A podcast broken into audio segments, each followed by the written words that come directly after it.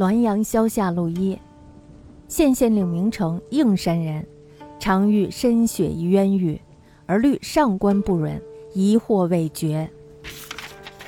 县县的县令呢，叫做名成，他是应山人，他曾经想要申雪一桩冤案，但是呢，却担心上司不同意，因此呢，他就犹豫不决，始终没有动手。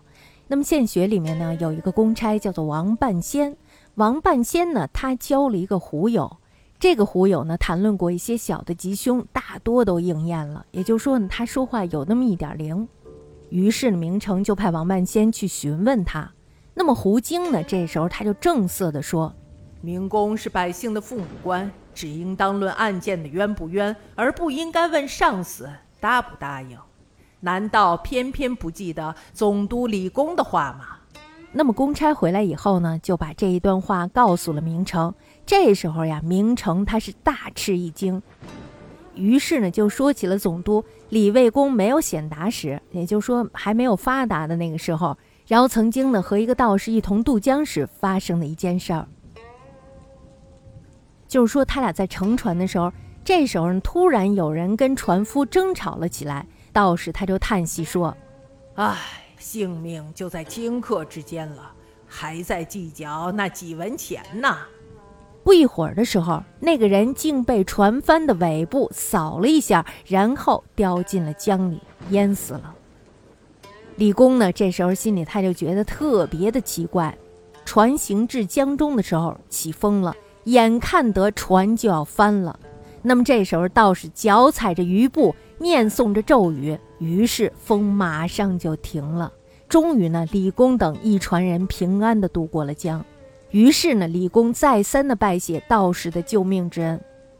道士就说了：“说刚才的那个人掉进江里，这是命，我救不了。您是贵人，遇到困厄还能平安渡江，也是命，我不能不救，何必道谢？”李公呢，又拜谢说。领受大师的训诫，我将终身听命。那么道士这时候就说了，也不全然如此。一生的困穷险达，应当安于命运；不安于命运，就会奔走争斗，排挤倾轧，用上各种手段。人们不知道，李林甫、秦桧就是不倾轧、不陷害好人，也能当上宰相。他们作恶，只是枉然给自己增加罪状罢了。至于国计民生的利和害，就不可以听从命运了。天降生的人才，朝廷设置的官员，是用来补救技术和运会的。如果手里掌握着权力，却无所事事，听凭命运的安排，那么上天何必降生这个人才？朝廷何必设置这个官职呢？《论语》里记载着看守城门的人说：“视之即不可而为之。”也就是说，知道不行也要勉强去做。诸葛武侯说：“鞠躬尽瘁，死而后已。成败立顿，非所逆睹。”也就是说，鞠躬尽瘁，死而后已。至于是否成功，是否顺利，这不是能够预料得到的。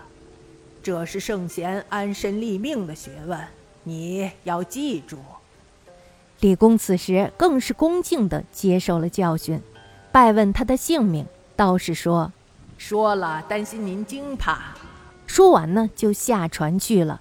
走了几十步之遥之后，一下子隐灭不见了。过去呢，在省城的时候，李公他就曾经讲过这件事情，可是呢，却不知道这个胡经他是怎么知道的。